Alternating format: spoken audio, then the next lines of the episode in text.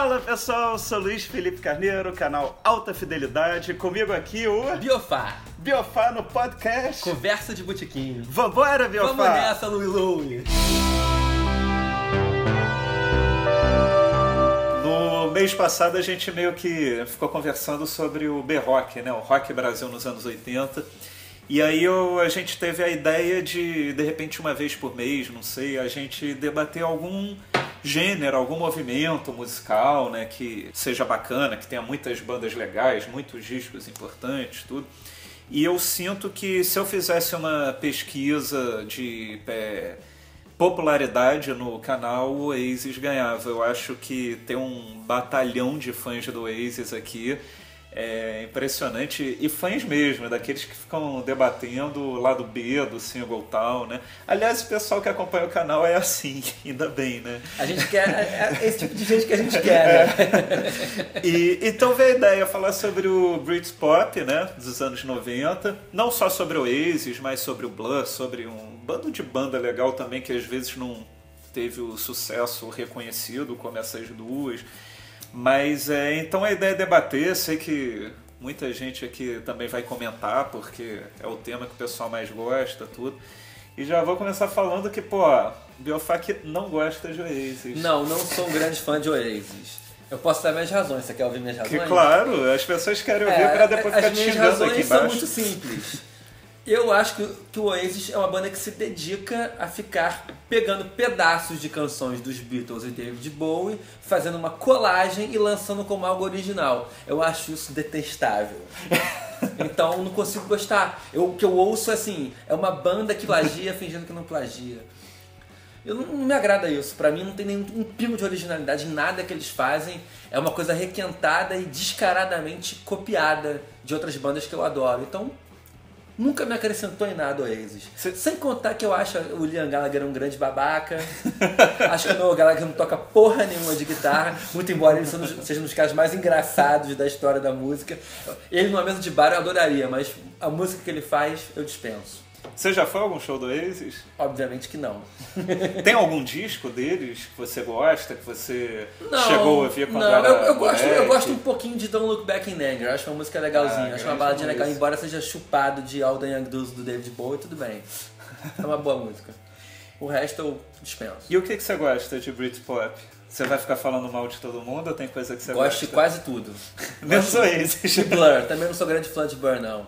Ou seja, os mais populares é, você não aquele gosta. uhul, aquilo, meu irmão, aquilo me dá uma irritação, cara. Acho aquilo uma coisa escrotérrima, mas enfim. É. Eu faço que tá de mau humor, Não hein? tô não, tô de super humor, agora vou começar a falar da parte boa. Britpop pra mim começou um pouco antes, começou com Soup Dragons e Happy Mondays, é, Stone Roses, que pra mim é, acho que talvez a primeira grande banda do Britpop, né? Aquela banda meteórica Que eu acho que um o disco- Britpop ainda não existia, de repente, esse termo, né? Não É, sei. eu acho Da- que- Britpop meio que veio com o Blur, É, Oasis. exatamente, assim, eu acho que Smiths é o pai de tudo, né? É, e de é. repente a coisa vai, vai indo e as pessoas, como sempre, sentem a necessidade de botar um rótulo. E eu acho que o Britpop, Stone Roses é. Talvez sejam a primeira banda, embora reconhecidas depois, né, como Britpop, mas Stone Roses, Happy Mondays até também, que é uma banda que eu gosto muito. Stone Roses só. Agora, depois, depois de décadas, eles voltaram, né? É, e mesmo, mas é, aquele mas primeiro é, disco. Aquele primeiro disco sedimentou totalmente assim a estética do Britpop. Charlatans é uma banda que eu gosto muito também. É, Elástica é uma banda que eu gostei muito na época, mas aí que já é contemporânea de, de Blur e Oasis. Supergrass, que dessa leva toda, é disparada a minha banda preferida. Você foi ao show deles? Fui ao show deles em 96 no, Também. no, no, no Hollywood Rock. Só o pessoal ter uma ideia, né? No dia de The Cure, né? Smashing Pumpkins. Tato que dia, né, cara? Supergrass, Smashing Pumpkins lançando Melancholy É. e depois o The Cure num show de 3 horas e meia. Que dia, duração. cara. E Blur, já que você falou de Oasis. Cara, Blur é uma banda que eu também nunca me disse muita coisa. Eu, eu tentei gostar, não, não me agradou. Não me agradou mesmo, não sei porquê. Aquele projeto deles, o Gorilas, também eu acho chato pra caceta. Você acha? Eu gosto. Muitíssimo chato. Eu acho que eu não vou com a cara mesmo do, do, do Damon Albarn e da galera dele. Nunca me disse nada.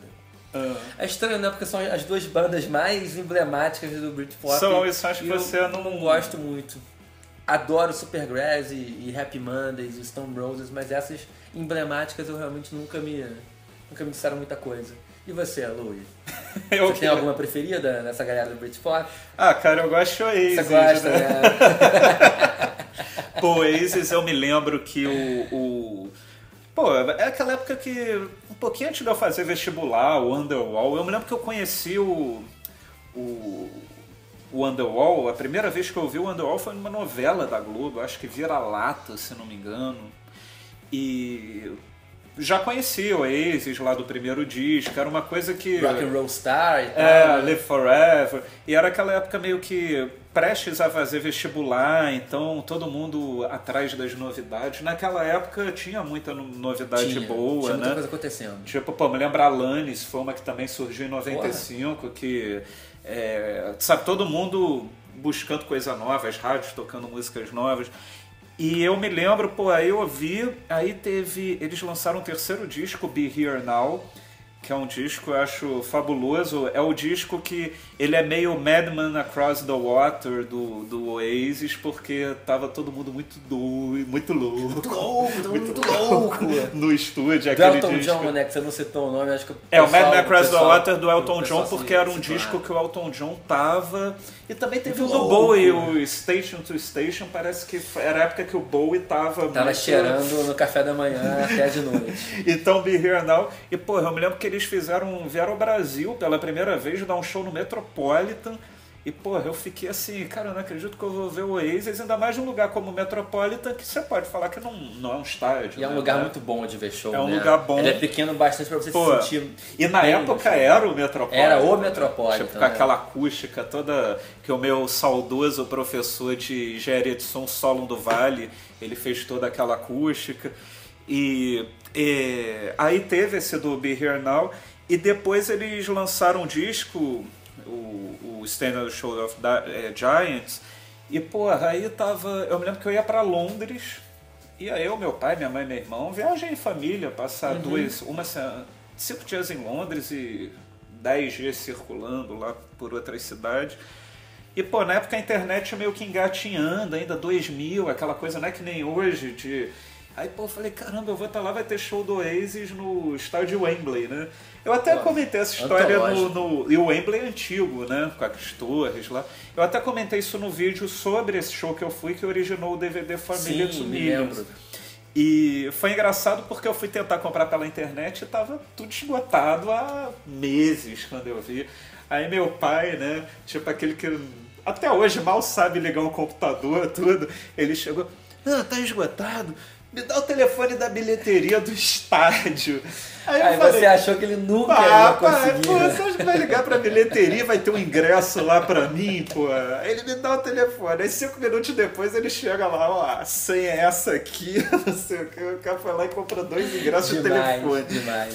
E foi com o teu irmão. Porra, já tava muito duro, muito, Muito louco, louco, muito louco. muito louco. Pô, eu me lembro até os britânicos ficaram impressionados com a Loucos gente. o quê? De eh, Bebida. bebida, né? Entendi. Não, só pra...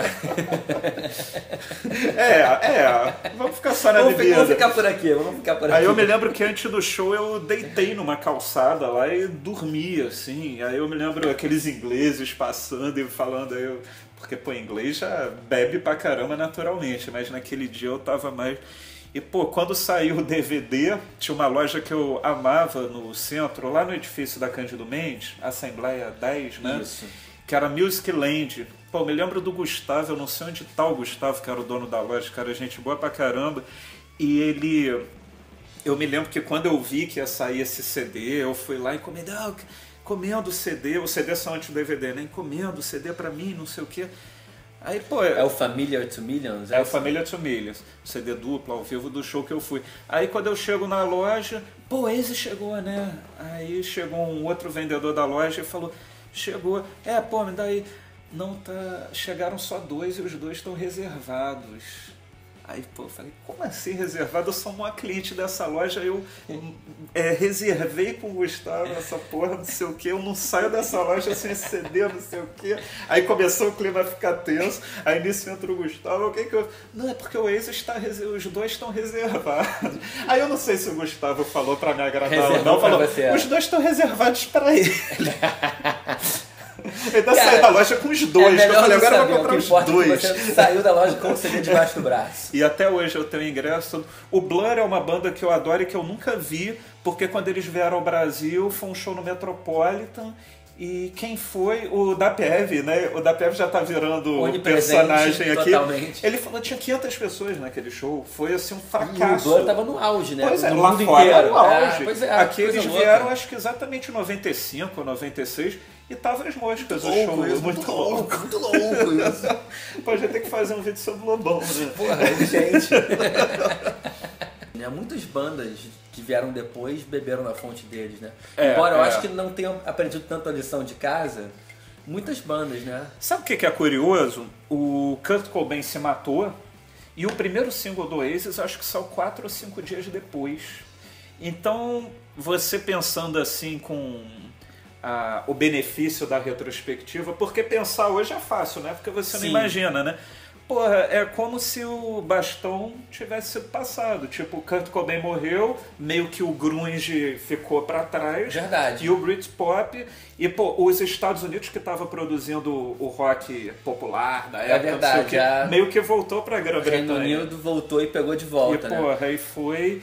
E eu acho engraçado você pensar isso, que na época também o Oasis surgiu, eu não sabia se E era Luiz, alguma coisa. reza a lenda, e você, é claro, como grande pesquisador que você é, deve saber isso muito melhor do que eu, que essas bandas elas alimentavam uma rivalidade que era muito mais comercial para vender marketing. disco do que na vida real, né? É. Não teve um lance que eles combinaram de lançar o, o single no mesmo dia, o Oasis e Foi, Blur? foi. Aí Teve ficou uma uma porradaria pelos tabloides e chegou num É. dia todo mundo vendeu pra cacete É, é. Ficou, ficou todo mundo feliz, né? Um dia eu tava lendo um livro sobre as maiores farsas do rock. E essa tava lá.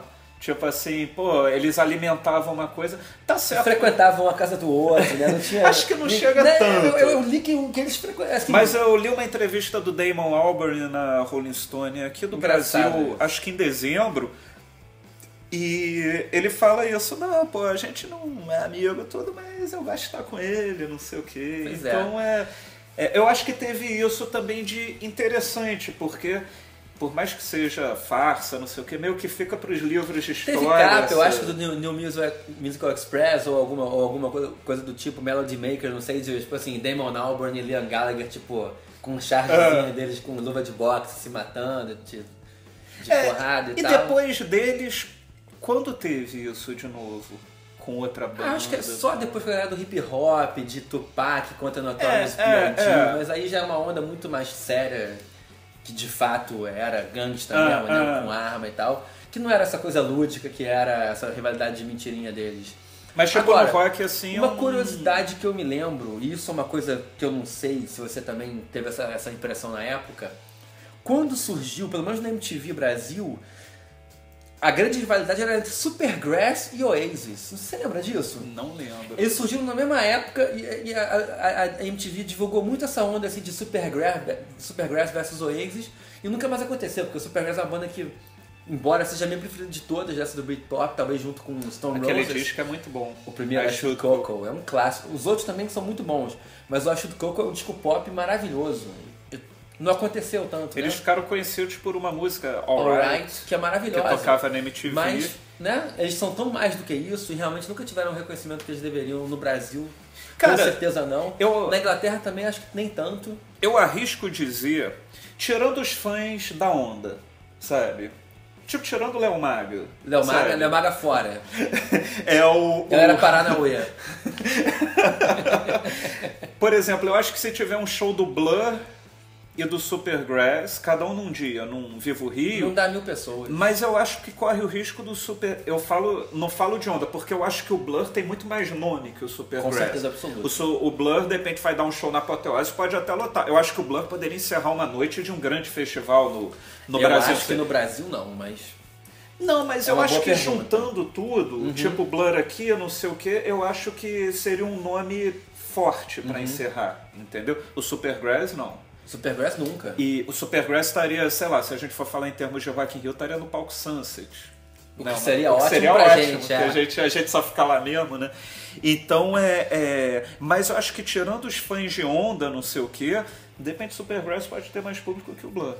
É, eu não descartaria não. Porque Agora, o Supergrass era muito forte naquela época quando Alright, lançou Alright estourou demais, aquele né, disco. cara? Aquele clipe não parava de passar um Tanto que eles vieram né? pro Hollywood Rock. Sim, é né? verdade. Ou seja, era, o pessoal tava de olho lá no que.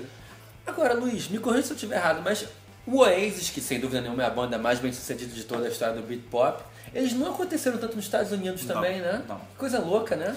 É Esse é engraçado. um fenômeno bem inglês, Inglês. até mundial, mas não nos Estados Unidos, né? É, tipo América do Sul, os caras são. Exatamente. É engraçado isso porque é, teve um evento nos Estados Unidos, alguma premiação, não sei se foi coisa da MTV, não me lembro. Quando ele fez assim com a cerveja, É. isso é um clássico. Foi cerveja ou Foi, champanhe? foi. Ele acabou de tocar a Champagne Supernova e fez assim. E o De- Dennis Miller, que é um humorista que foi do Saturday Night Live, pra mim, fez a coisa certa na hora certa. Assim que o Oasis saiu do palco, ele chegou no microfone e falou assim: Oh my god, he spilled the beer. Do tipo assim, nossa, como ele é mal, ele derramou cervejinha no palco. Eu achei muito bom ele, ele ridicularizar o Liam Gallagher em cadeia nacional. Porque mereceu. É, esse daí patético. dizem que é um dos motivos pra meio que tomar uma antipatia. Entendeu? Uhum. É, é, realmente. E também a versão que ele canta de Champagne Supernova é uma versão muito. Já que a gente fala tanto do Lobão, uma versão palmolenga. Palmolecenha, palmolenga total. Né? Então é aquilo, eu acho que de repente eles foram um pouco arrogantes para chegar nos Estados Unidos e não conseguiram. Em troca conseguiram a indiferença dele. É, é, mas é muito. Isso que você fala, por exemplo, Queen, uma das maiores bandas britânicas, o Queen também nunca foi uma banda mega nos Estados Unidos. Eles fizeram Finlise shows. também não, que é uma instituição Eles fizeram irlandesa. shows no Madison Square Garden, o Queen. Mas você vê, a última turnê do Queen nos Estados Unidos foi 82, que foi a turnê do, daquele Hot Space, Hot né? Space. E a, a The Works, eles já não foram para os Estados Que Unidos. louco, eu não sabia disso. né? E, pô, era um disco. ah, o- os americanos Eles também voltaram, né, criticaram. com The Works, né? Mas os americanos criticaram, baniram da MTV aquele videoclipe do I, do I Want to Break Free, Ah, que porque eles estão vestidos de mulher, não sei o quê. e. E a turnê do A Kind of Magic Foi uma turnê, foi uma turnê muito curta, pouca, deve né? ter tido É. uns 30 shows e foi só na Europa. Eu não sei se de repente o Fred Mercury tivesse saúde, se ele iria Uhum. para os Estados Unidos. O pior é que eu acho que não. Acho que ele viria para o Brasil, mas não iria para os Estados Unidos. Acho bem capaz. Eu acho que o Queen meio que realizou assim, pô, que a gente é a banda britânica e não precisa daqueles caras, sabe? Tipo, a gente é número um aqui, não sei o que, todo mundo ama a gente. E eu acho que o Oasis entrou nessa vibe. É, pois é. eu- o Blur também é outra aconteceram, que é. não. É, mas o Blur, da maneira como eu vejo, o Blur sempre foi uma coisa muito britânica. O Oasis ele chegou a ser uma banda com uma projeção incrível, É, né? Mas é, nos é. Estados Unidos eu sei que eles nunca se criaram tanto, né? É. Eu gosto de ver os DVDs com os shows do Oasis e do Blur porque eu gosto de ver a plateia, sabe? É muita. Falando nisso, você aparece no DVD Me? né? Não, tá teve lá? um cara já que me procurou? perguntou. Já se não procurou dá, lá? porque é muita gente. É muita gente, é muita né? gente. Eu, né? eu, já apareci, eu já me achei em dois DVDs. Um do Fagner com o Zé Cavaleiro. Eu vi minhas costas, assim. O meu primo que estava comigo aparece bem. Aí eu falei, ah, o cara do lado sou eu. E o outro foi um do Milton Nascimento que apare... esse aparece Aparece toda hora. geral. É, foi até um amigo meu, Fernando, que falou, pô, você aparece no DVD do Milton. Bacana. Pergunta é a seguinte, qual foi a última grande banda do Britpop? Fecha com Eu Oasis acho que foi o o Oasis mesmo, né? Eu acho que eles foram a, a mais importante e a última. Eu não vejo uma depois do Oasis que tenha tido algum tipo de E qual é o equivalente Mas sente americano? britânica? Equivalente americano qual que seria? A Oasis? Essa galera. Eu acho que a galera do grunge, né? Que, Que veio antes. que veio antes, mas ficou mais um tempo aí em Soundgarden e tal. Eles estavam muito na mesma época, né? E eu acho que depois, em termos de importância, seriam os Strokes. Os Strokes. Mas aí já é bem 2000, depois, né? bem Já- depois, é. É, eu acho que, assim como a gente teve o Nirvana, depois o Oasis, não sei o que, você pode falar que o Strokes foi a. Aliás, Gosta ou não? pegando carona na, na, na pergunta do Francisco, eu acho que o Strokes foi a última grande banda de rock do mundo, ponto. Na minha opinião. Foi a última banda que, É, é. que de fato me interessou de verdade, que eu Aquilo fui que a fez fundo, ouvi tudo e achei maravilhoso. Foi a última banda. Que fez alguma diferença. Depois de Strokes, Gostando mim, ou não. tudo virou uma coisa um pouco... que eu não ligo muito, sabe? Eu- Pra mim, já não, eu não vejo mais a integridade ali. Pra mim, Strokes foi a última. E, bom, então. é, Eu vou te fazer uma pergunta que não sei se pode estar relacionado com a indicação. De todas as bandas, de, de todas que a gente falou aqui, qual é a sua predileta? Supergrass. É, eu acho que você até eu vou te, falou Eu vou te falar vídeo. Supergrass. E a indicação qual seria? O primeiro disco, I Shoot Coco, eu acho que é básico, acho que as pessoas. têm- É um disco que ficou perdido no tempo e tem que ser resgatado urgentemente, porque são 10 ou 12 faixas absolutamente maravilhosas, sem tirar nenhuma, sem exceção. É um disco daquele antiga, onde todas as músicas são boas, todas as músicas importam, todas as músicas poderiam ter sido singles. Ah, ah. Eu arrisco a dizer isso. Supergrass pra mim assim é uma joia muito pouco apreciada no Brasil e tem que ser revisitado urgentemente. Eu acho que o Coco é a melhor maneira de começar, na minha opinião. Pô, é engraçado que eu fiquei o vídeo todo pensando, ah, a minha indicação vai ser essa, eu me esqueci completamente. É? Alguma coisa de Oasis ou Blur, não? Não, não, eu, era alguma coisa meio de influência, de não sei o quê. Não era o que eu tava me lembrando, mas eu acho que combina. É um DVD, é, eu acho que se chama Park Live. Que eles têm o Park Life, né? Que é um disco. De quem é isso? Do Blur. Do é um Blur. dos discos mais importantes dele. E eu acho que esse ao vivo no Hyde Park, que são uns três anos, se chama Park Live.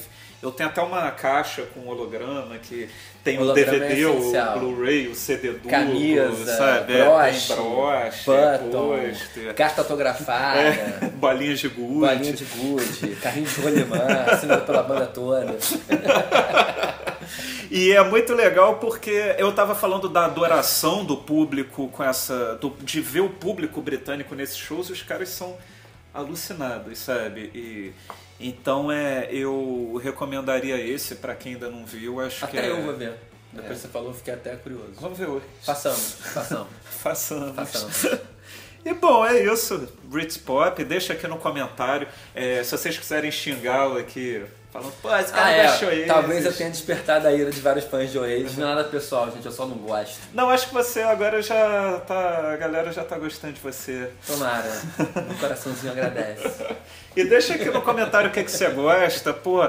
É, até fazer uma brincadeira diferente, já que a gente brinca tanto que é melhor Oasis ou Blur, não sei o que. Deixa aqui qual é a sua predileta, tirando Oasis e Blur, né? O que, que você acha? Vai ter muita gente boa aí come- comentando de bandas que a gente nem citou. Pois é. é. Spiral Carpets, tem muita coisa aí que a gente É, citou. Suede. Jesus Jones, Suede, que é uma banda que eu absolutamente amo, Suede, acho É. muito boa. Então é isso, pessoal. Esse foi o podcast de hoje. Espero que tenham gostado. Toda terça e quinta vai ter um episódio novo por aqui. E a gente se vê também no meu canal, Alta Fidelidade, no YouTube, também nas redes sociais, o Instagram, Luiz Felipe Carneiro, tudo junto, né? E é isso. Até a próxima.